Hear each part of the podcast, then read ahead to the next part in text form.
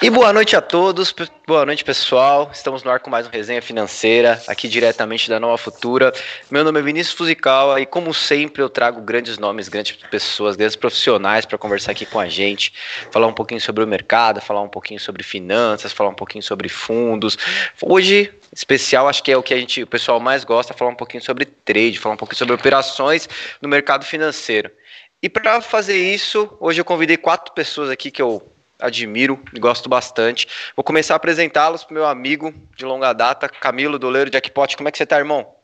Tô, tô ótimo, irmão. Boa noite, obrigado pelo convite. Sempre um prazer estar aqui. Boa, Camilão.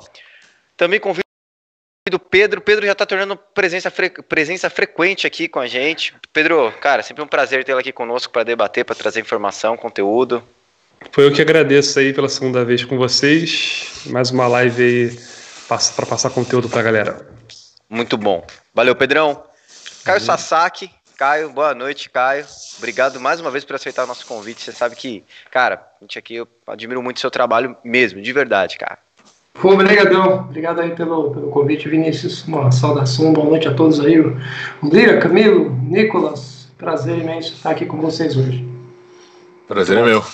Prazer. E nosso da casa aqui, nosso mestre da casa, Nicolas Kawasaki. Tudo bem, Nick? Boa noite. Boa noite, boa noite, pessoal. Beleza? Tudo bom? É um prazer enorme estar aqui. Fala, Vini, fala, galera. Vamos aí conversar um pouquinho aí sobre esse assunto que tem muito a render aí. Boa, Nick. Alô?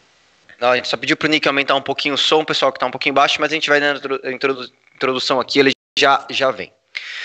Senhores, boa noite. É, a ideia de hoje é conversar, né? Não sei nem que acho que foi o Camilo ou o Pedro que sugeriu essa ideia para a gente falar um pouquinho sobre os erros do trader iniciante, cara.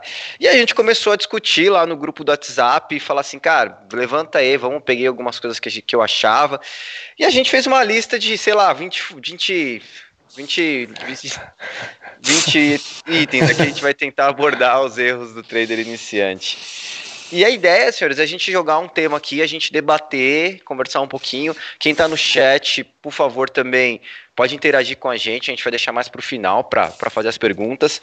Mas eu queria levantar com vocês o primeiro tema que a gente veio aqui na mente da, do pessoal foi a alavancagem extrema. Tá? A gente vive num mundo hoje em que as corretoras, eu vou me incluir também, faço um pouco parte disso, acho que também para acompanhar um pouco do mercado. A gente alavanca os clientes para operar os mini contratos. Às vezes, aqui na Nova Futura é 25 reais, tem corretora que é menos do que 25 reais, tem corretoras que é mais do que 25 reais para operar mini índice e mini dólar. Mesmo assim, é um volume alto, porque você com 25 reais você está operando ali 10 mil dólares um mini contrato. E a galera se alavanca ao extremo. Então eu queria ver com vocês por que vocês acham que isso, nessa, nessa, nessa discussão que a gente teve lá no grupo, é um erro do trader iniciante se alavancar ao extremo, pessoal. Basicamente, quando o cara ele alavanca demais, ele não, não deixa margem né, para ele, ele respirar no meio de uma operação. E se tem uma coisa que é muito comum, independentemente do tempo que você tem no mercado, é você fazer trades ruins, você perder dinheiro, você, as coisas darem errado. E quando você não tem margem financeira para poder absorver alguns erros, não é que você erra de vez em nunca. Acontece de você tomar dois, três stops no dia, principalmente quem opera com uma frequência maior. Quando você não tem margem para isso, você não tem fôlego para aguentar um dia de operação sequer. Então, a alavancagem ela é um instrumento interessante que você pode usar, mas não necessariamente deve usar ele no, no seu limite máximo, para você calcular ali um, um, um, valor que, que você consiga bancar. E que a maioria das pessoas vejo, fazem não, né? A galera pede mais, é 25 reais, a galera pede pra gente baixar para 10, pra gente baixar para Fala assim, cara, vocês vamos parar, vamos analisar. Vocês têm certeza do que vocês estão pedindo? Porque é muita coisa, né? É. Não, pra corretora é. é ótimo, né? Porque se vocês. Se a corretora zero o cara compulsoriamente. Mas não é essa a intenção, eu acho. Também. Não, eu sei que não. Ninguém quer, ninguém quer matar o seu cliente. Eu sempre falo isso, a corretora não quer matar o seu cliente. Mas do ponto de vista de, de, de geração de, de, caixa. de dinheiro, de, de caixa para a empresa, seria ótimo. E é o contrário que a empresa quer, quer que o cliente sobreviva. Né? É, um dos problemas que eu, que eu vejo sobre a alavancagem ser muito alta é que o cara que está começando, ele não tem, ele tem zero noção de, de risco, de gerenciamento de risco. Uh, ele vai pensar, pô, eu com R$ 2.500 consigo operar 100 mini contratos de dólar, consequentemente ganhar em cima do dessa exposição, mas é, eu falo, inclusive, eu falo por mim, na verdade, eu tinha essa cabeça quando, quando eu comecei no mercado, eu pegava o valor da margem no momento, que era mais alto, tá, acho que era uns 300 reais a margem por mini, uh, não, era menos, 100 reais, eu acho.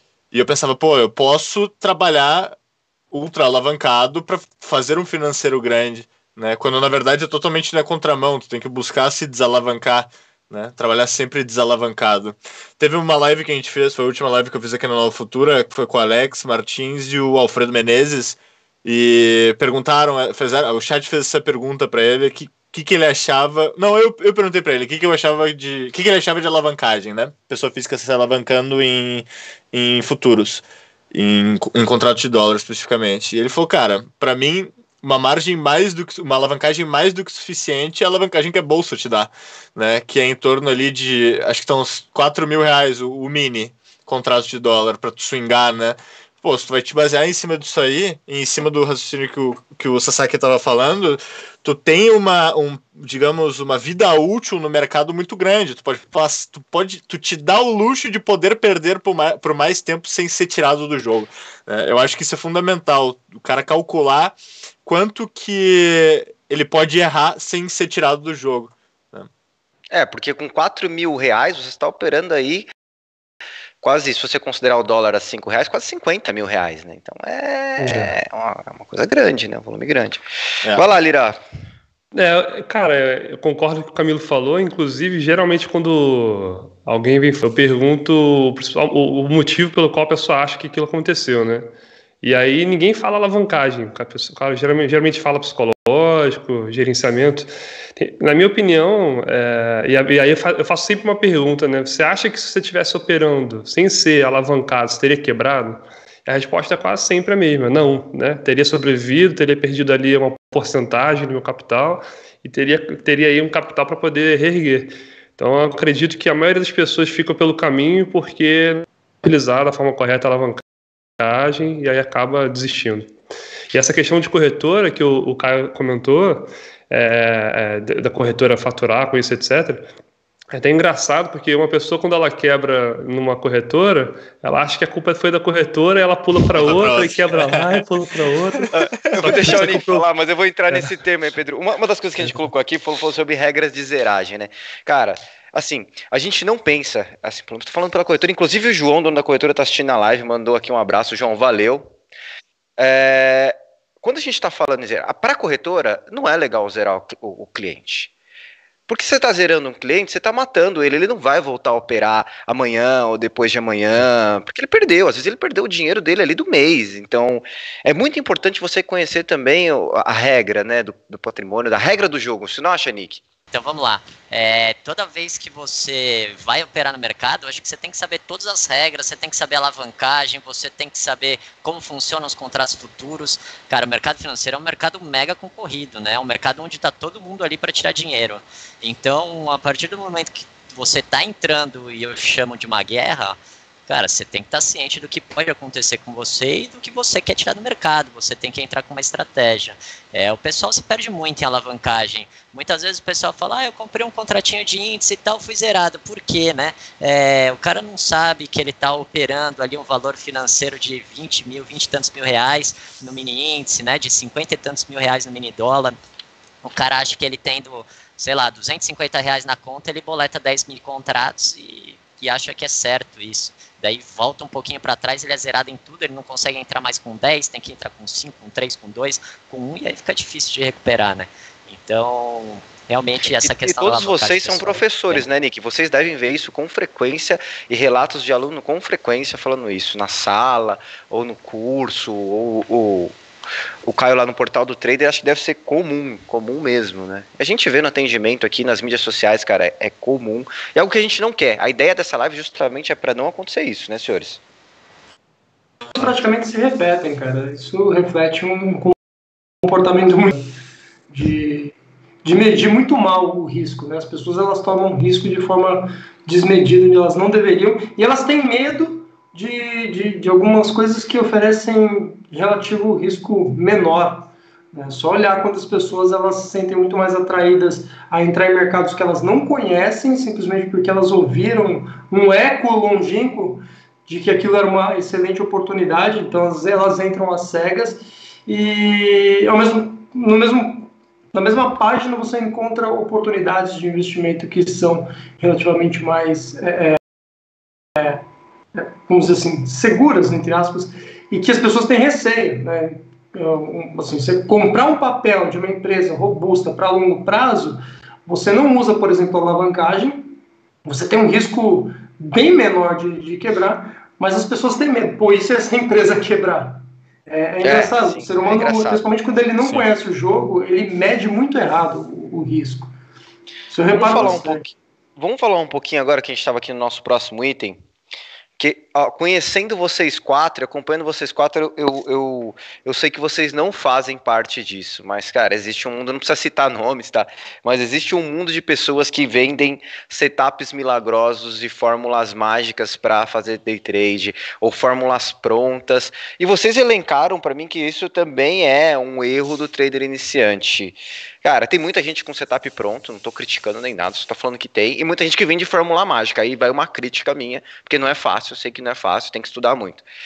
Vamos lá. Pontos para defender o argumento que set, é, setup e fórmula mágica é um erro do trader iniciante. Para defender é difícil. Para defender, não, para criticar. Desculpa.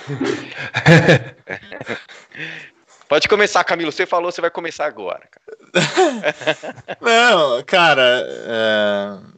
eu acho isso, eu acho o, o que o Caio falou é interessante observar que é, são, tem coisas que são do comportamento humano elas repetem em pessoas diferentes, né?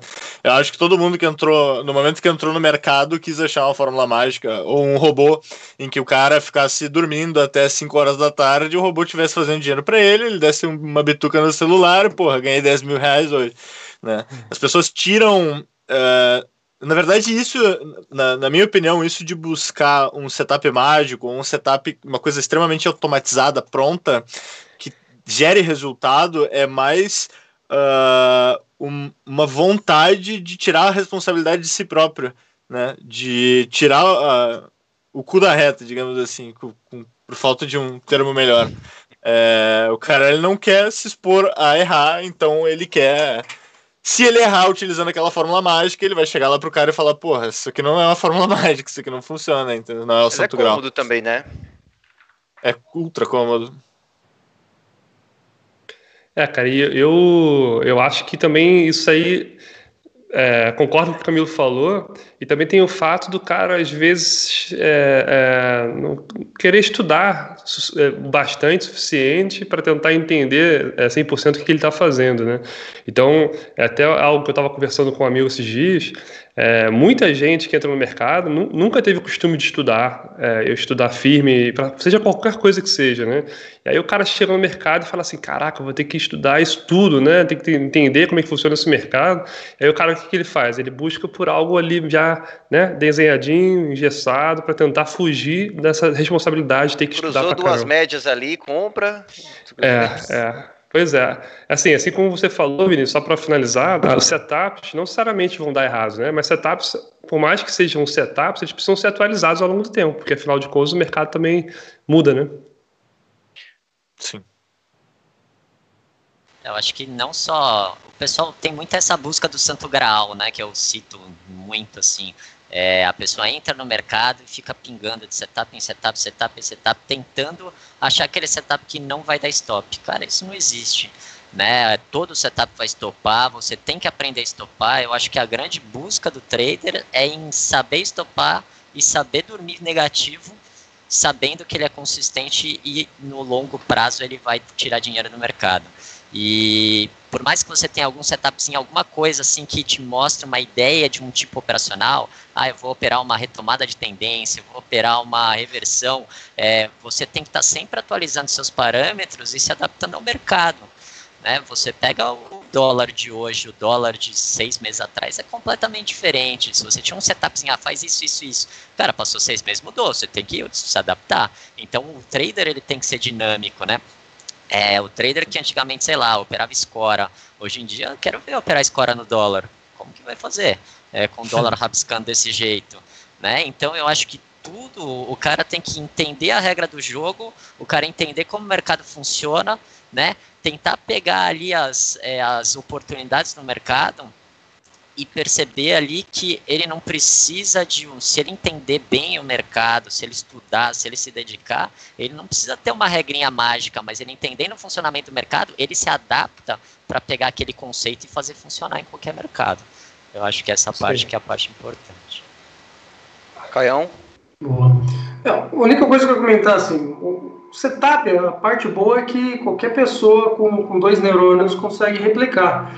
E quando você não entende absolutamente nada daquilo, é, é uma formulazinha que, que te ajuda a, a encontrar o um norte. Eu acho que ele é mais ou menos como aquela rodinha da bicicleta, que ensina um trader iniciante a posicionar um stop, a estabelecer um objetivo em função da, da amplitude da figura de candle, que ele às vezes não entende muito bem, ou do deslocamento dos indicadores, seja lá quais ele utiliza, e óbvio que aquilo pode até dar certo em algum momento, mas como o mercado é dinâmico, o que funciona hoje pode não funcionar amanhã, pode nunca mais voltar a funcionar. Isso vai deixar de dar dinheiro em algum momento, ou simplesmente não vai dar dinheiro. E aí é interessante porque é um momento que você separa aqueles que não gostam de, de estudar, como comentaram, é, o Lira comentou, como separa daqueles que realmente querem aprender o negócio. E aí o cara começa a se questionar, pô, e se eu começar a ajustar essa média móvel, essa banda de Bollinger, e se eu combinar, em vez do esse MACD com esse IFR, e o cara começa a explorar e aprender um pouco mais. Então, assim, o, o lance não é que o setup ele é de, de, de todo ruim, ele é meio que uma escolinha para o cara que não, não sabe nada de nada de nada. Só que é importante ele ter em mente que aquele formato engessado ele não vai funcionar para sempre. Em algum momento ele vai ter que entender qual que é a lógica por trás daquele setup e poder adaptar aquilo em função de volatilidade, em função de período, em função do ativo que ele opera, porque isso varia também. E aí eu acho que o cara começa a entrar numa linha em que ele deixa de, de utilizar uma fórmula mágica e ele começa a analisar o mercado. Né? Ele começa a de fato entender que aquilo são ferramentas e assim como ferramentas mesmo, martelo, pô, eu quero pregar um prego na parede, eu vou usar um pincel? Não, vou usar um martelo. Pô, agora eu preciso pintar a parede, eu vou usar uma chave de fenda? Não, vou usar um pincel. E o mercado ele não é muito diferente disso. Você vai lidar com volatilidade, você vai usar algum tipo de indicador. Não sei, uma banda de Bollinger, por exemplo, um IFR. Você vai lidar com tendência, pô, é melhor usar uma média móvel, alguma coisa mais ligada para mais, Mas mais você está fugindo um pouco setup ainda, você está indo mais num conceito de entendimento do que tá, ia usar a ferramenta Exato. certa para aquilo ali, né? Exato. Só que a porta de entrada é o setup, sacou? Para muita gente, a porta de entrada é o setup que usa esse tipo de ferramenta. Só que no início o cara não sabe como ela funciona. Então acho que ele acaba tendo um papel importante que as pessoas elas interpretam de forma muito errada. Acho que aquilo vai funcionar para sempre, em tudo quanto é ativo e em tudo quanto é circunstância. E, Pode é falar aqui. Mas você tocou num ponto, cara, que é de stop, né? É... Cara, eu conheço muita gente que, que eu já falei que opera sem stop. Cara, tem gente que tem stop financeiro, tem gente que tem stop por ponto. Tem... Cara, na opinião de vocês, o cara começou, ele tem que ter stop. Eu já falei isso com o Nick, o Nick acho que defende muito isso. Ele falou, tem que ter stop e ponto. Ah, isso daí é uma regra. E tem muita gente que já começa e não tem stop, né? Cara, posso falar? Vamos lá. Eu acho que o cara tem que ter stop. Para quem tá começando, cara, tem que ter um stop, né? O cara tem que definir, nem que seja um financeiro ou um técnico, o cara tem que botar um stop na tela. É, muitas vezes as pessoas, né, a gente tá falando muito de regra de mercado, o cara não sabe o que pode acontecer. De repente o cara entra sem stop e, cara, o mercado cai, cai, cai, entra em leilão, é, limite operacional do índice, reabre 2 mil pontos para baixo, o cara não sabe o que está acontecendo, o cara está perdendo dinheiro, trava na tela, perde tudo. Então eu acho que para quem está no começo tem que ter stop na tela. Agora depois, se é avançado, você quer estopar no dedo, eu conheci alguns traders bons que estopam no dedo, né? Eu conheci alguns traders, seja de dólar, seja de ações, que o cara olha, o cara tem a frieza de estopar no dedo. Então, mas para é, quando eu falei que o cara opera sem stop, não é que ele não tem stop, ele, ele stopa na mão mesmo. Stopa na mão, é. é. mas, mas existe é na cabeça risco, né? dele, né? E, e, se cair a luz, né? E se cair a internet, é, vai stopar como, né? É, vai o tempo de ligar. Então, assim, tem os prós e os contras. Eu acho que pro iniciante, não tem dúvida, tem que ter stop na tela, cara. Pro avançado, aí o cara, o dinheiro é dele, o cara é consistente, o cara faz do jeito que ele quiser. Fala aí, Camilão. Uh, eu operei bastante tempo sem stop plotado, né? Mas eu acho que uma coisa fundamental, a partir do momento que tu tá fazendo, efetivando uma operação, tu tá entrando na operação, tu fez uma análise. A tua análise de que, por exemplo, a partir daqui o movimento tende a subir e aí por isso eu vou comprar. Em algum momento da tua análise, ela não faz mais sentido.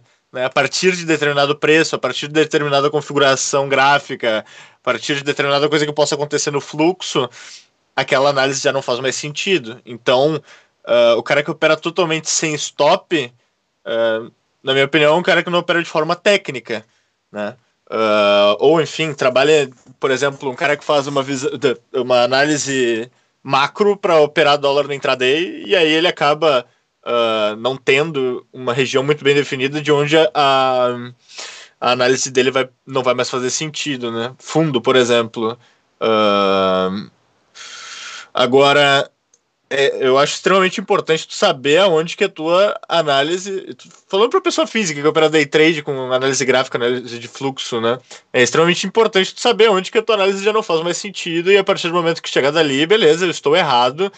Uh, e mesmo que, ah, mas pô, tá entrando uma absorção aqui, vamos ver se não interessa, teu stop é ali, porque no momento que tu entrou, a tua análise te dizia que naquele ponto ali não faria mais sentido. Se o mercado quiser te viol... se tu for violinado pelo mercado, faz parte, vai, parte para a próxima. Sabe? Eu vejo eu, o meu erro no, no meu início era eu plotava stop e eu movia o stop. Então, é aquela coisa. aquilo que você mesmo planejou, né? Exato, exato. O Nick falou, iniciante é importante ter o stop plotado na tela, concordo em, em grau, gênero e número. Eu era um imbecil que ia lá e ficava mudando o stop mais cinco pontinhos para baixo, mais três pontinhos para baixo, entende? Até que eu tomava... torcedor, né? É, não, tenho a carteirinha da, da BMF lá, sócio torcedor. Vai lá, Lira. É, eu concordo, cara. Na, na, minha opinião, independente se o cara é iniciante ou não, acho que o stop ele, ele tem que fazer parte ali, seja ele já plotado ou no dedo.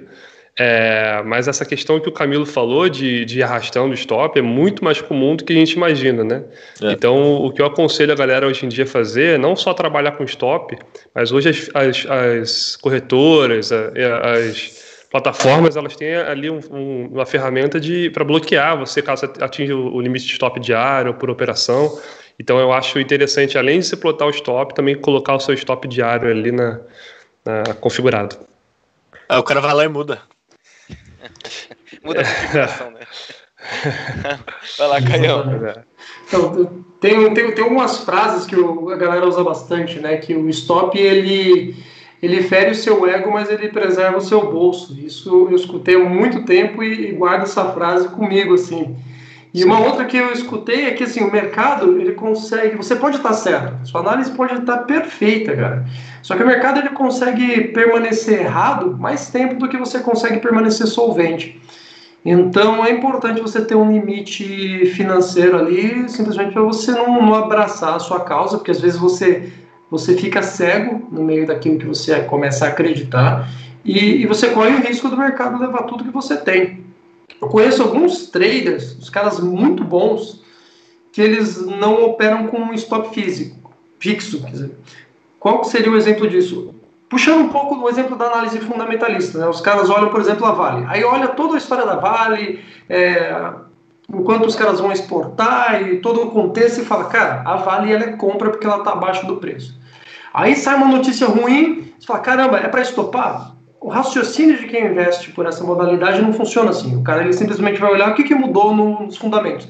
Nada mudou, Nada. a Vale ainda é compra, mantém o comprador. E quem analisa por fluxo, por tape reading, principalmente para quem opera papel, porque em papel é muito comum um, um, conjunto de players se manterem comprando, comprando, comprando e construírem tendência ao longo de um, dois, três dias. Até porque nos papéis você não tem alavancagem de contratos futuros. Então, se o cara quer enfiar 100 milhões no papel, ele precisa atuar nesse papel por alguns dias. E aí a mesma coisa, você lê o contexto de fluxo, você fala, não, o fluxo ele é comprador. Ah, veio uma batida, recuou 5 centavos, 10 centavos, 1%. Você olha, não, peraí, deixa eu olhar, o fluxo ainda está comprador? Ainda é comprador. Então tem alguns analistas de fluxo que eles, é, traders de fluxo que eles operam dessa forma. Só que mesmo esses caras, eles possuem um limite de perda financeira. Por quê? Porque eles entendem que o mercado ele pode permanecer errado por mais tempo que eles conseguem permanecer solventes. E que muitas vezes eles, de repente, não estão enxergando alguma coisa e que eles precisam limitar a perda de alguma forma. Senão eles estão, estão expostos a um risco sem, sem medida. E o trader iniciante ele não tem essa, esse refino para poder é, sacar essas coisas do mercado. Então, esse, mais do que qualquer outro, ele precisa sim ter um limite de perda até para se manter vivo no mercado, até para aprender a perder. Porque o cara que ele não aciona o stop, ele, ele quase nunca perde. Na verdade, ele acerta 90% das vezes, ele vai empatar 9% das vezes e vai errar 1%. O problema é que o 1% que ele erra é o suficiente para tirar ele do jogo. Ele vai, tipo, acertar 90 operações, empatar 9 e errar só uma. Vai devolver tudo uma. Vai devolver só tudo nenhuma. Caio, só fazer só... um adendo. Pode falar. Não, não, vai lá, vai lá, vai lá, vai lá. Não, fazer um adendo que o Caio falou, que contratos futuros, uma coisa que muita, pouca gente sabe ainda, acho que vocês, o Caio sabe, não tem liquidez ainda, que tem contratos futuros de ações agora, de algumas ações, que a Bolsa está liberando, a ideia é ter de todas. Eu acho que esse daí é um mercado também que não tem liquidez ainda, mas daqui um ano, um ano e pouco, dois anos, com o trabalho nosso de divulgação, né, de nós todos, tem um puta potencial para fazer long short, para fazer operações é, de, de papel como o Caio falou. Então, acho que é um trabalho nosso aí no futuro também de divulgar esse tipo de produto aí para você que está assistindo. Contratos futuros de ações é um produto financeiro muito bom e vai ajudar bastante, principalmente para operações long short, que eu tô muito comprado nesse tipo de operação. contrato que é muito mais barato do que tomar um aluguel. Camilão, vai lá.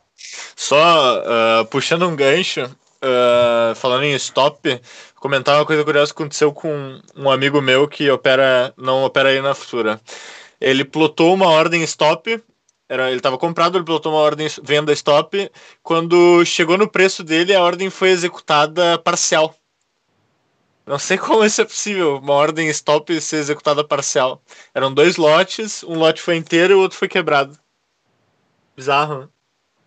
Eu não vou é, entrar é, deve ter pulado, não, não, tinha liquidez para executar, né? Deve ter Mas é, stop é mercado, né?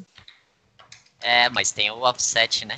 Dependendo do offset, se passar ah. direto, já era, fica para trás, né? Dependendo Acontece, você tem uns, tem uns bugs malucos. Uma vez eu, fui zerar um, um, lote de ações e eu zerei tudo e ficou uma ação. Uma ação. E era mercado norte-americano. A minha plataforma não me deixava operar fracionário. E aí eu fiquei ali com, aquele, com aquela uma ação e olhando um negócio correr e tinha um bug lá que, que o, eu não podia encerrar o dia posicionado. E eu fiquei maluco, assim, fiquei falando com os caras da central um tempão e foi, foi um bug. Às vezes acontece. É, né? Acontece umas coisas bizarras dessas. Em alguns lugares mais do que os outros. É, Sasaki falou um pouco de operação, né? Que vários operadores de ação operam sem stop e tal. Eu opero muita ação na real, né? É, eu vejo que, obviamente, a liquidez de algumas ações são muito menores. Então, às vezes, vem uma pessoa física raspando o book no contrário, fluxo todo comprador, vem uma pessoa física dar uma boletada contrária, se você tiver com o stop plotado na tela ou muito justo ali, vai pegar seu stop. Então eu vejo que muita, muitos operadores de ação acabam optando por ficar sem o stop na tela exatamente por isso. Às vezes vem um é, player inclusive. Eu já acionei muito stop de pessoa física de propósito para me dar liquidez na ponta oposta para poder entrar na operação. É, então, mas eu é, acho que a gente entra aí num tema que é um erro que vocês mesmos mencionaram, que é o cara operar e não conhecer o ativo que ele está operando. Porque nesse caso do Nick que ele falou, ele está operando ação no fracionário, ação no fracionário ou ação com pouca liquidez. O cara não está conhecendo aquilo que ele está operando, está colocando em stop, ele está correndo esse risco inerente. É um erro não conhecer o, que, o quanto que o cara tem que conhecer daquele ativo para operar, para deixar de ser um erro isso, gente. 110%, né? Se o cara. É, é, é, às vezes, chega um cara para mim e fala, cara, eu opero índice há um ano, dois anos, aí eu falo, beleza, o que, que é o Ibovespa? Aí o cara gagueja, fala assim, caraca, cara, como é que você não sabe isso, né? Não pode nem gaguejar, né? O cara tá dois não. anos fazendo isso, não pode nem gaguejar, Pô, cara. Pois é, o cara para, pensa, três segundos, eu falei, tá errado, chega, tá errado, cara. O cara, o cara opera, é, ah, eu opero só Petrobras e Vale, que tem mais liquidez, tem mais volume. Eu falei, pô, quando é que sai geralmente os balanços? Como é que tá o valor de mercado? O cara não responde. Então, bicho, tá errado, tá errado né? Você tem que, antes de você começar a operar qualquer ativo, você tem que saber tudo, todas as características dele, para aí sim você começar a, a, tentar tirar dinheiro dali. É. Só quando o cara não toma um susto, né? Que tem um implit, um split, e o cara fica se perguntando: é. o que aconteceu com o preço da ação? Ou tem uma distribuição de dividendos, aí a ação abre com um degrau para baixo, o cara fala: o que aconteceu, cara? Nossa, saiu notícias? Fala: não, meu filho, é. foi só, foi só dividendo distribuído. Exato. Mas já eu já sofri muito... com isso. Já sofri com isso. Faz parte. Eu já vi muito de uh, cara novo tá posicionado no dólar, primeira sexta-feira do mês, às nove e meia da manhã. E aí não sabia o que tava acontecendo. Caralho, explodiu é. o mundo, sabe? Porra cara não sabe nem o que é calendário econômico, não sabe onde ver notícias, sabe? Isso é complicado. Ah, sabe que tem rebalanceamento de índice, tem um monte de detalhezinhos, né, cara? Eu trabalhei bastante tempo no atendimento, muitos anos. Cara, e no atendimento você vê de tudo, porque você tá falando ali com a ponta do cara e o cara tá com a dor, cara. Sério, desde o que o Caio falou que é subscrição, dividendos, é, do desdobramento, grupamento, túnel de negociação. Cara, pro cara conhecer todas essas regras, cara, leva tempo. Então, assim, por isso que o cara fala assim, pô, eu vou, eu vou conhecer 110% que o Neolira falou, para poder operar, puta, que cara vai demorar. Vai demorar. Vai demorar. É, acho que aí... tem um básico, assim, que o cara tem que saber, sabe? Tipo, ó, o que, que é ajuste? Tem gente que opera com 100 mini contratos de dólar e não sabe o que é ajuste. Não, não... O cara esquece quando tem rolagem. Tá operando o último, contrato no último pregão do mês, o cara fica ali. Pô, o que aconteceu com o dólar? Pô, tem 6 mil lotes de cada lado. uma hora essa tá, Por que, que tá aqui o código de barra aqui na minha tela? É. Mas não, é... tem muita gente com dúvida básica, assim, né? Tem coisas que às vezes a gente até dá umas bronquinhas, assim, né? Do tipo, pô, pessoal, você vai. Você tá colocando aqui o equivalente a 20 mil reais, sei lá, 50 mil reais. Você tá operando, tá operando um carro aí, né, bro? Não, você tá operando uma grana. Então, assim, o mínimo que você tem que fazer é se informar. Você quer entrar na guerra? Vamos entrar na guerra, mas vamos entrar armado. Né? Então, é, você tem que saber. O pessoal às vezes não sabe que o mercado pode entrar em leilão no meio do, do caminho cara não sabe que de repente tem um limite operacional. O cara não sabe o que, que é de repente uma ordem limitada e uma ordem stop. O cara não sabe, sabe, a, a, coisas básicas, o cara de repente acha que a margem de garantia é quanto que ele vai pagar para comprar um contrato. Quantas Sim. vezes eu não vejo isso? Cara, pô, quanto que está custando o mini índice na Nova Futura? Cara, o menino na nova futura custa o preço do mercado, cara. Agora, a margem de garantia é quanto você tem que deixar na conta é outra coisa. Então, é, o pessoal às vezes tem algumas dúvidas que os caras nem pegaram, não tiveram nem tempo de ir no site da B3 e falar, deixa eu ver o que, que é esse ativo e ver as regras do ativo e as características, a ficha técnica dele, sabe? Coisa que em cinco minutos o cara faz. Então, tem algumas coisas assim que às vezes eu fico preocupado. Eu falo, pô, o cara tá alavancando ao extremo e o cara não parou nem para ler a regra do mercado. Gente, eu, tô, eu vou correr aqui porque se a gente quiser passar tudo, irmão, a gente vai ter que correr. Uma coisa que a gente colocou aqui, falou, voltando um pouquinho, que é com relação, acho que entra um pouco no psicológico. E eu tô vendo muita gente fazer isso. Eu falo isso, amigos meus, amigos que agora nesse momento de pandemia estão sem trabalhar.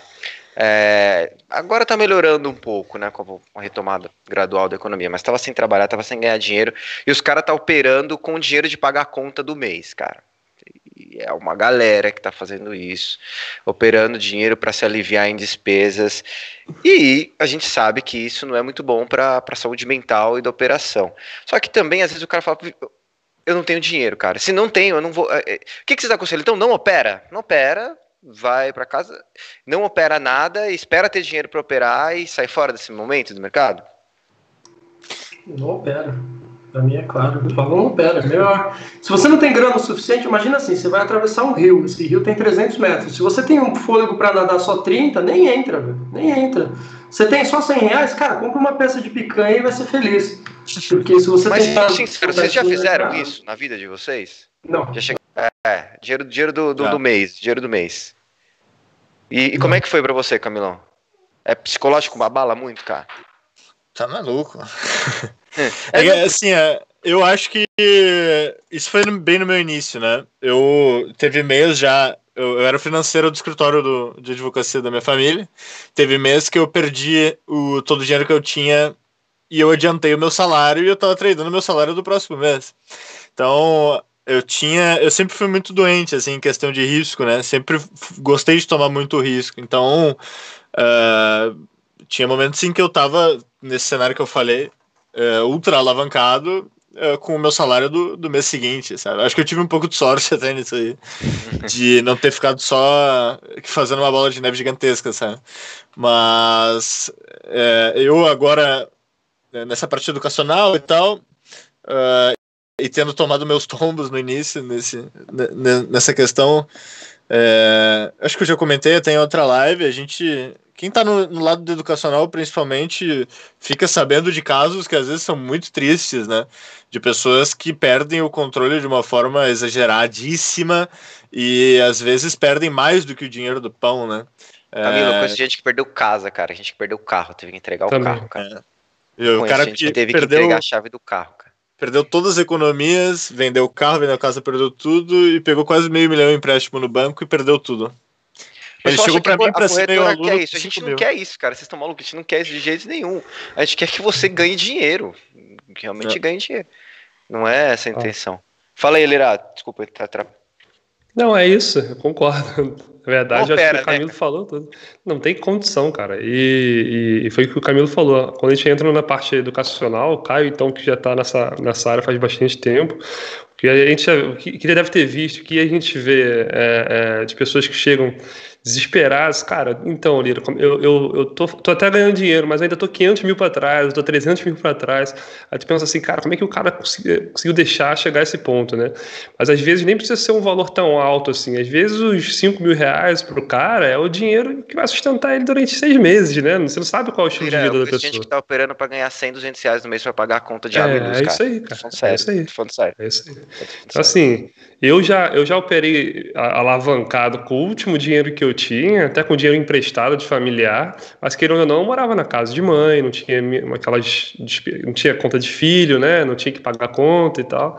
É uma pressão a menos, mas, cara, se o você já está operando um mercado que, na minha opinião, é o mercado mais frenético, né? Mais difícil que tem na bolsa de valores. Você está operando no mercado futuro, tá derivativo, cara. Seja ele opções, mercado futuro, mercado a termo, é um mercado que você tem que ter uma, uma, uma disciplina e uma técnica e concentração absurda. Você já entrar nesse mercado é, é, com a pressão maior ainda, cara, você tem que botar dinheiro em cima da mesa, porra, não tem como, cara, esquece.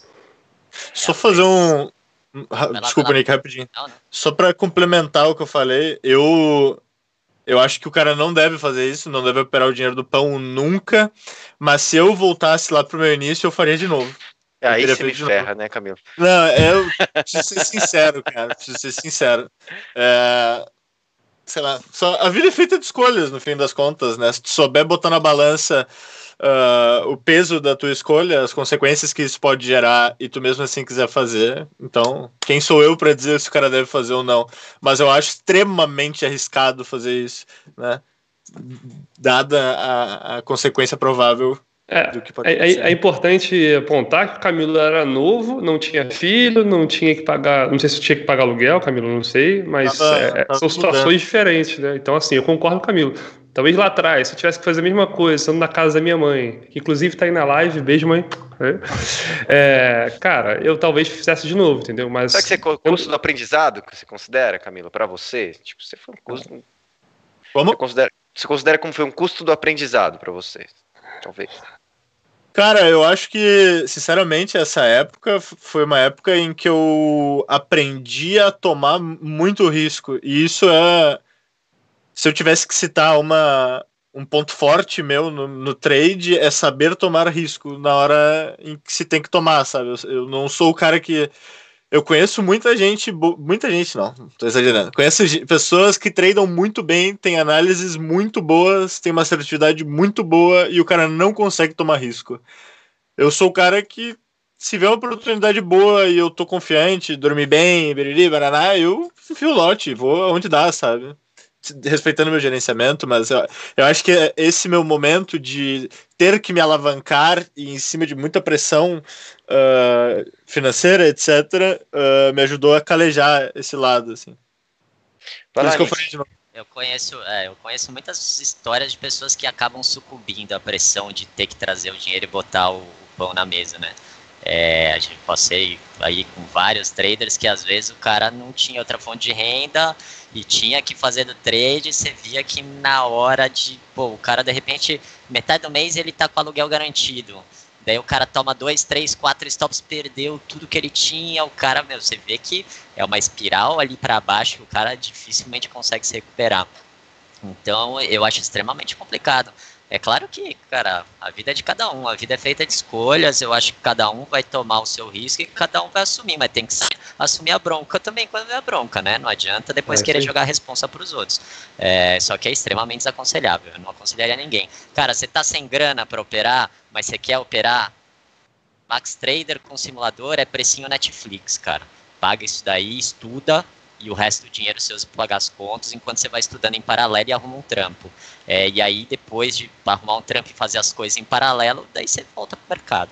Eu acho que é o mais indicado. Ô, Nick, a gente colocou um outro erro aqui também, não sei se foi você que colocou, que é não ter um plano de contenção em cenários de performance ruim. Eu acho que, assim, é, nesse caso o cara não tem nem dinheiro, o cara tá operando para ganhar do mês. Você passando um pouquinho do nível para cima, o cara já tem uma grana, já está operando, às vezes o cara tem um trabalho, está operando, só que o cara não tem um plano de contenção para o cenário ruim. O mercado vira, o cara perde tudo e aí ele entra de novo para operar o dinheiro do mês. É nisso que quem, quem que foi que colocou isso daí? Foi você, Pedro? Acho que foi, foi o Camilo. Foi? foi o Camilo. Foi o né? Camilo. Fala, irmão. Eu? É. É, eu acho extremamente importante tu ter um plano de contenção, porque assim como já foi falado exaustivamente aqui na live que o mercado ele é extremamente dinâmico, uh, às vezes tu pode demorar a perceber que o mercado realmente mudou, está mudando, e tu tem o período de adaptação até conseguir uh, compreender uh, de que forma ele está contenção financeira? Financeira. Nesse período de adaptação da mudança do mercado, tu provavelmente vai estar tá perdendo, né? Então eu acho extremamente importante tu ter uma trava onde tu vai sentar e vai reavaliar todo o teu risco, né? Um drawdown, uh, uma perda acumulada do teu capital total em que tu, pô, a partir daqui eu sei que isso vai mexer, já vai começar a mexer no meu emocional, etc. Eu, por exemplo, tenho uma trava de que se eu perder 20% do, do. Se eu tiver um, um, um prejuízo acumulado de 20% do paro, saio uns dias da tela. Às vezes faço isso até sem perder 20%, tá? Saio um pouco da tela e repenso o risco diário que eu vou tomar.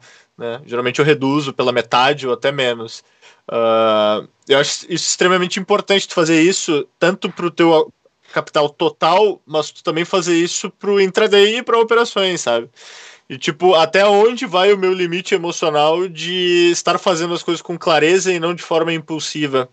Porque é, é comum ver pessoas que chegam num acumulado de prejuízo que dali para frente o cara vira só impulso. Ele é. só quer chegar na tela, clicar e tentar recuperar de qualquer jeito. Ele não quer saber de análise. Ele acha que ele está analisando, ele não está analisando nada. Ele tá pelo é. gambling. Aquele, naquele momento o cara virou um jogador, ele não é mais um operador.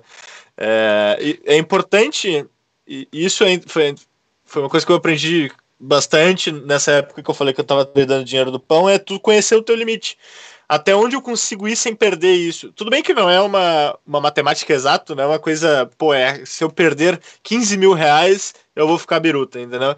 É, mas tu saber até onde mais ou menos tu pode ir, sabe? Pô, até aqui eu sei que é tranquilo, pô, já passei desse limite e aqui tá difícil, fica difícil me controlar, sabe?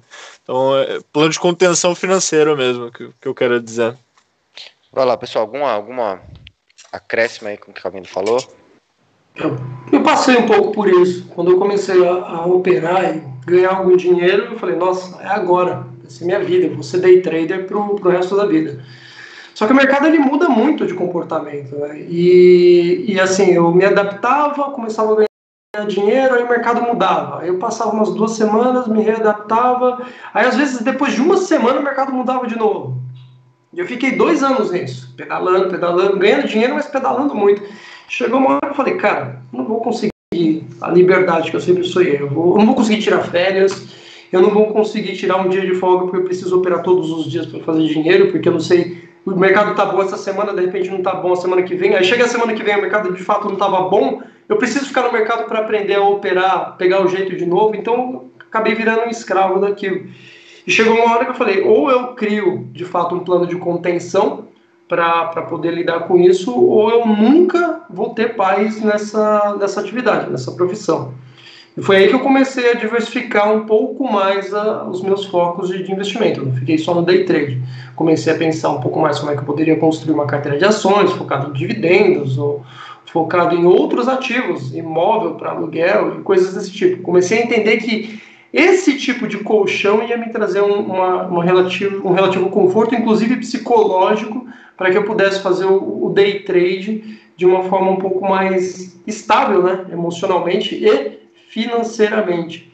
Então, eu diria que eu demorei até um pouco para entender esse meu plano de contenção, porque até então eu só me interessava por trading, trading, trading. Eu nunca tinha lido, sei lá, Pai Rico, Pai Pobre, que te ensina a tratar o seu dinheiro de uma forma até mais ampla, ter uma visão até mais, mais completa em relação à gestão de, de capital. E isso é um ponto que, assim, com certeza falta na maior parte do, do, dos iniciantes. Nem é um, um, um, foco de conversa, mas acho que tem bastante a ver com essa questão de, de plano de, de contenção. Eu sei que nem todo mundo cria de logo de cara uma carteira e, e tem condições de, de, pensar nessa carteira parruda, mas cedo ou tarde eu acredito que essa, isso precisa entrar na, na, no foco de um, de um trader, alguém que pretende se manter no mercado num prazo maior. Senão você acaba virando escravo deles. Nossa história de Mas sabe o que é engraçado, Caio? Conversa. Muita gente segue o seu caminho. O cara começa a fazer trade, depois ele monta a carteira. Que às vezes, às vezes o mais sensato seria o cara já ter uma carteira e o cara para querer dar uma pimentada naquela carteira, ele pegar uma partezinha e fazer trade. Mas cara, é uma minoria que faz isso, cara. A maioria é o contrário. O cara começa um trade depois o cara vai, vai, vai apimentar o negócio. Porque a maioria não tem montar... dinheiro, né, cara? Você montar uma carteira e ver que a carteira valorizou 10% no ano. Sua carteira tem 100 pau. Você falou, caramba, ganhei 10 mil no ano. Pô, dá menos de mil reais no mês. Cara, se eu dirigir um Uber, eu ganho mais de mil reais no mês. É isso que o cara pensa, sacou? Então não é estimulante de fato logo de cara você montar uma carteira para o longo prazo. É difícil. Aí você olha para um trader e fala, pô, o cara fez uma grana no mês e ele nem colocou tudo isso de, de dinheiro no, no mercado. Ah, vou para o trading porque lá a vida é mais fácil. Não é, mas. A propaganda não ajuda muito também, né? Não, não. Cara, é, entrando nessa questão do plano de contenção, tem um amigo meu que logo que ele começou a operar, eu achei muito bacana. Ele criou um plano que o plano dele era o seguinte: ele tinha uma grana e ele falou: eu vou grana num fundo imobiliário, esse fundo imobiliário vai me render X todo mês. O meu stop do mês é quanto rende o fundo imobiliário. No pior dos casos, eu devolvi o rendimento. E cara, para quem tá começando, eu achei uma baita ideia. Falei, pô, que bacana. Ele falou: se eu perder o rendimento do fundo imobiliário do mês, eu vou pro simulador até o fim do mês, no mês que vem eu continuo na real.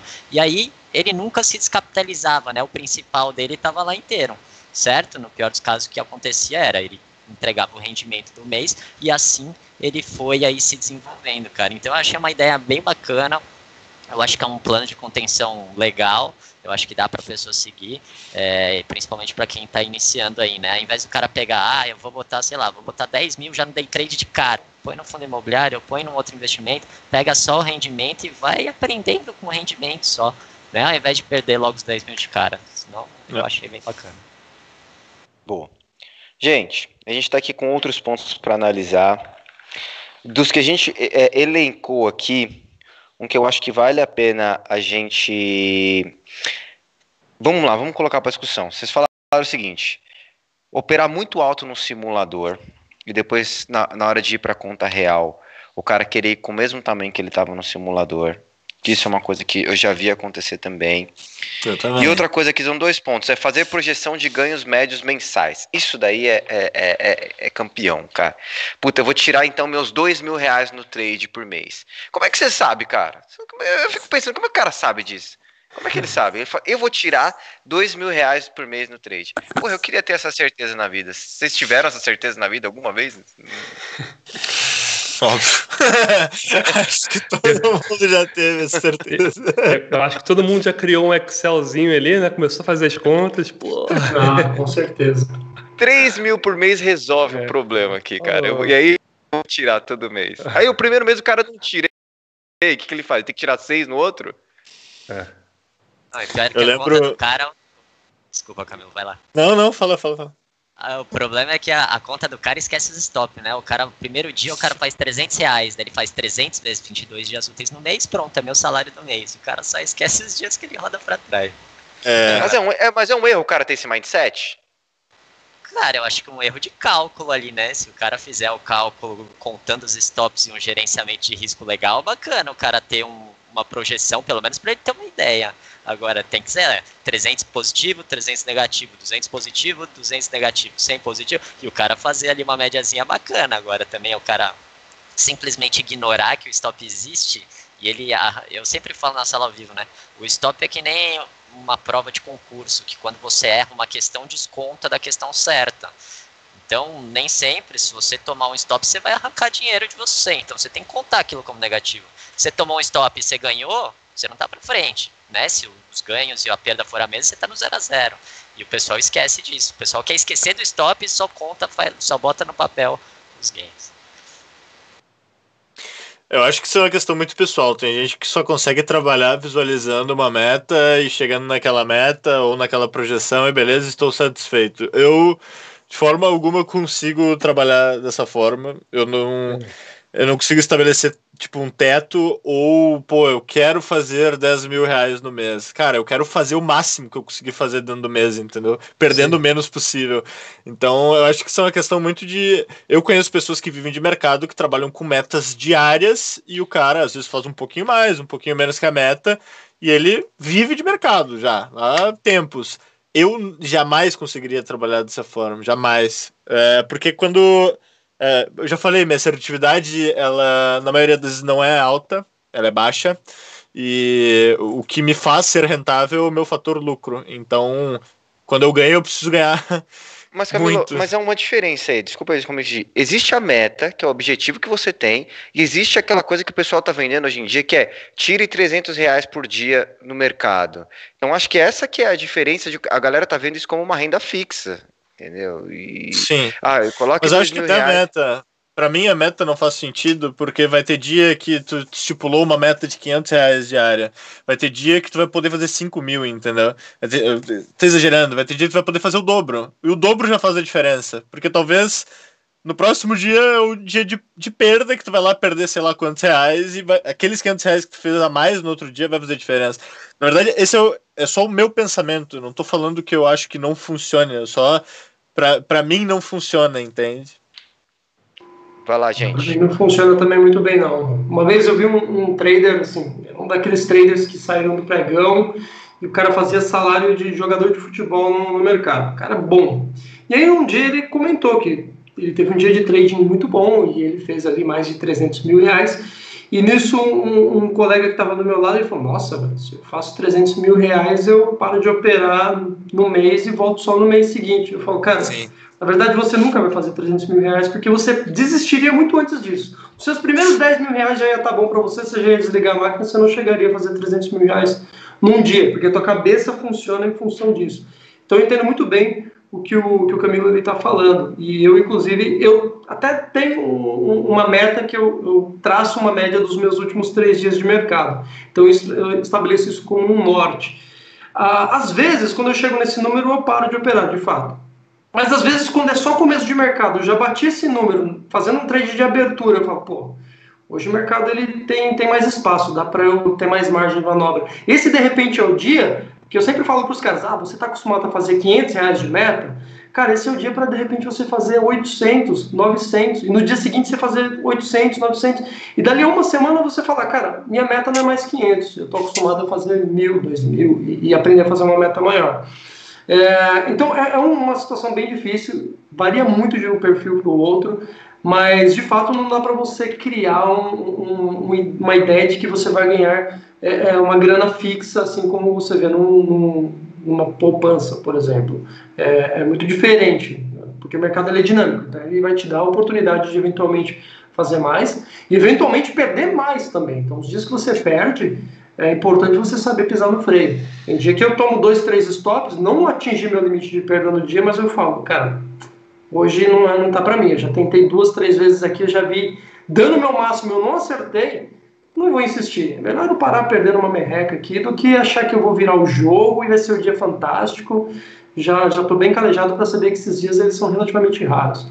Então eu hoje eu tomo muito cuidado para para não não ser sonhador no sentido de ah, bater meta todo dia e fazer uma grana fixa e no final do mês eu vou ter um montante X em função de tantos dias de ganho. Eu não trabalho também muito desse jeito, não. E é importante também entender o peso, a carga emocional que gera tu ter essa expectativa, né? De, pô, eu vou. Tanto no exemplo que tu falou, de, pô, eu também faço isso. Né? Dificilmente eu, eu, eu bato no meu, no, no meu limite de prejuízo diário. Eu tento passar sempre bem longe.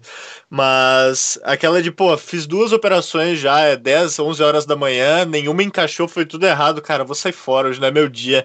Do que ficar na tela e, pô, eu vou porque eu tenho limite. Ainda tenho 20 vezes que eu perdi, eu vou recuperar. Eu quero insistir se tu não recuperar e tu bater o teu limite de perda, tu pode ter certeza que a tua cabeça não vai estar nada boa no fim do dia.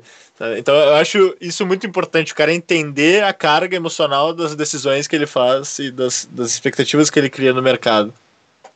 Boa.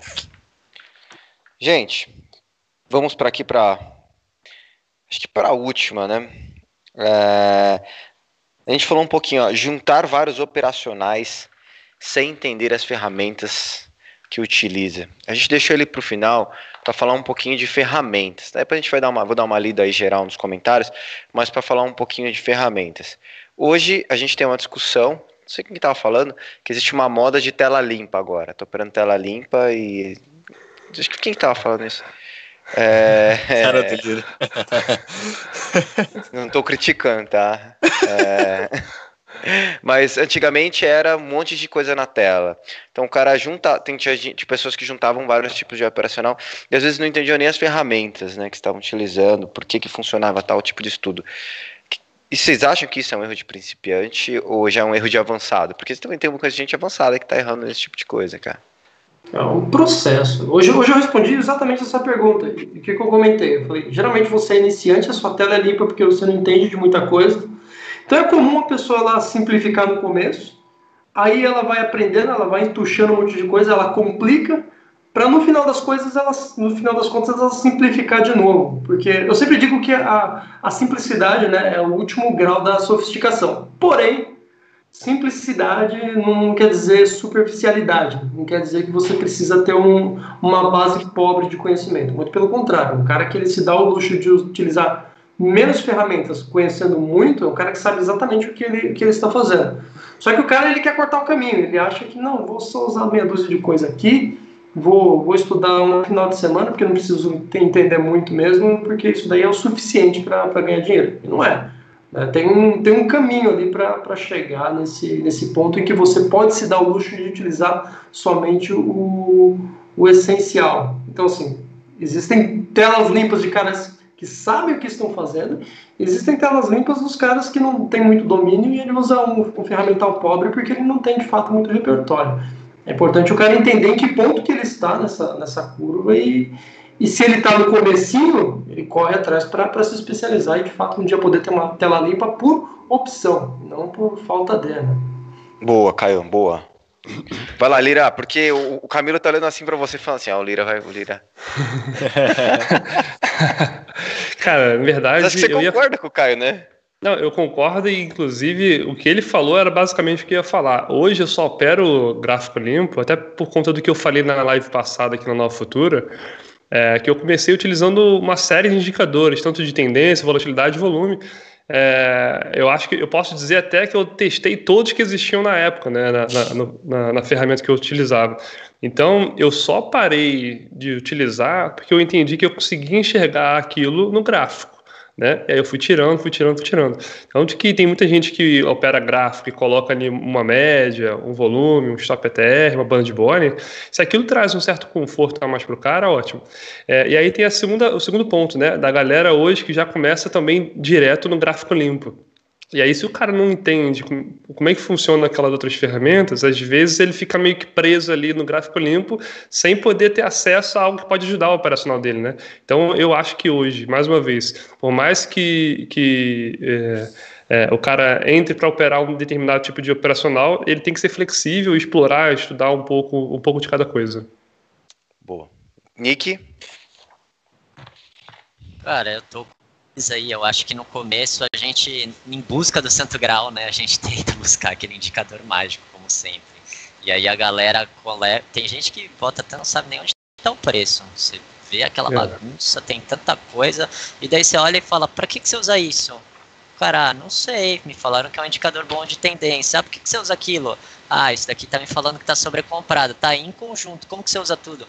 Então o cara não sabe. Eu acho que assim, se você vai ter alguma coisa na tela, ela tem que te ajudar. Se for para atrapalhar, é melhor arrancar fora. Né? Você tem que entender o conceito do indicador ou o conceito daquilo e ver se te ajuda ou não. Se te ajudar, show. Deixa na tela. Se não estiver te ajudando, cara, arranca fora que vai te atrapalhar. Né? É, eu já arranquei muita coisa da minha tela. Cada vez minha tela tá vindo mais para uma tela limpa. Eu ainda tenho algumas coisinhas na tela, mas que eu já tô pensando, que eu já tô pensando em tirar. Mas cada, cada vez mais eu tô indo. Só que assim, eu também teve uma época que eu falei, cara, como que esses caras conseguem operar, sei lá, MACD? Não, não entendo, cara. Eu não entendo como os caras conseguem operar MACD. E, a, e eu não consigo operar. Ponto. Para mim não é. Agora, tem um grande amigo meu que o cara tá desenvolvendo robô, que o cara tá arrebentando com um setup de MACD junto com machine learning e que tá voando, cara. E aí, eu vou falar pro cara que MACD não dá dinheiro? Como que eu vou falar isso pro cara? Então, é, Fala aí. Fala aí um, um, ponto importante também é que eu acho que isso também depende do ativo que você opera, né? Eu ultimamente venho estudando um pouco mais ações e eu, obviamente, comecei a estudar com gráfico limpo, mas eu percebi que tem umas ferramentas ali que, se eu incluir, pô, vão me ajudar. Então, por que, que eu não posso utilizar uma ferramenta em ações e no, no índice, no dólar, operar gráfico limpo, né? Então, Exato. É. Por exemplo, o Pivot Point eu uso em ações e não uso no índice no dólar, por exemplo, que é um indicador bacana que eu acho para ações. É, então, é, então tem muita coisa aí que eu acho que tem que ver se funciona para você se você entende a ferramenta e se vai te ajudar, cara. Se te ajudar, manda ver. O importante no mercado é fazer dinheiro, certo e errado a gente Sim. deixa para os críticos. Senhores, a gente abordou os pontos que a gente se propôs a conversar. Eu vou colocar depois para o pessoal os pontos que vocês levantaram, são todos profissionais, na descrição do vídeo. Eu não vou fazer uma leitura do chat hoje. Eu queria agradecer a todos que estão no chat, estão comentando, estão falando, cara. Sabe, Cabum tá aí todos os dias. Tem a Camila também que acompanha o Pepa, tá aí todos os dias. Eu não vou fazer essa leitura e não vou sortear a camiseta hoje. Sabe por quê, gente? Porque assim, queria dizer para vocês que a gente vai fazer um, uma, um sorteio especial essa semana aqui, é a semana do Dia dos Pais. Então a gente vai fazer um sorteio especial do Dia dos Pais lá no, no nosso Instagram. Pedir pra galera curtir essa live e depois lá no nosso Instagram, que nos próximos dias a gente vai sortear umas camisetinhas especiais. É, eu queria parabenizar os pais que estão na live, queria parabenizar quem é o Nico, o Caio. Tem filho, Pedro? Não, ainda não, ainda não. Nem você, né, Camilo? Então, parabenizar vocês e seus pais por isso, e todos que não. Ah, para dizer quem é pai e quem não é pai, parabenizar também as pessoas que vocês gostam. Eu acho um dia legal. A gente vai fazer uma campanha especial do Dia dos Pais, então, para galera seguir lá vocês, tá? Para seguir a gente lá no Instagram, que a gente vai sortear. Certo, pessoal? Esse era o adendo. O pessoal que estava lá no chat, eu queria muito agradecer e falar que hoje não vai ter sorteio, porque a gente vai sortear no Instagram.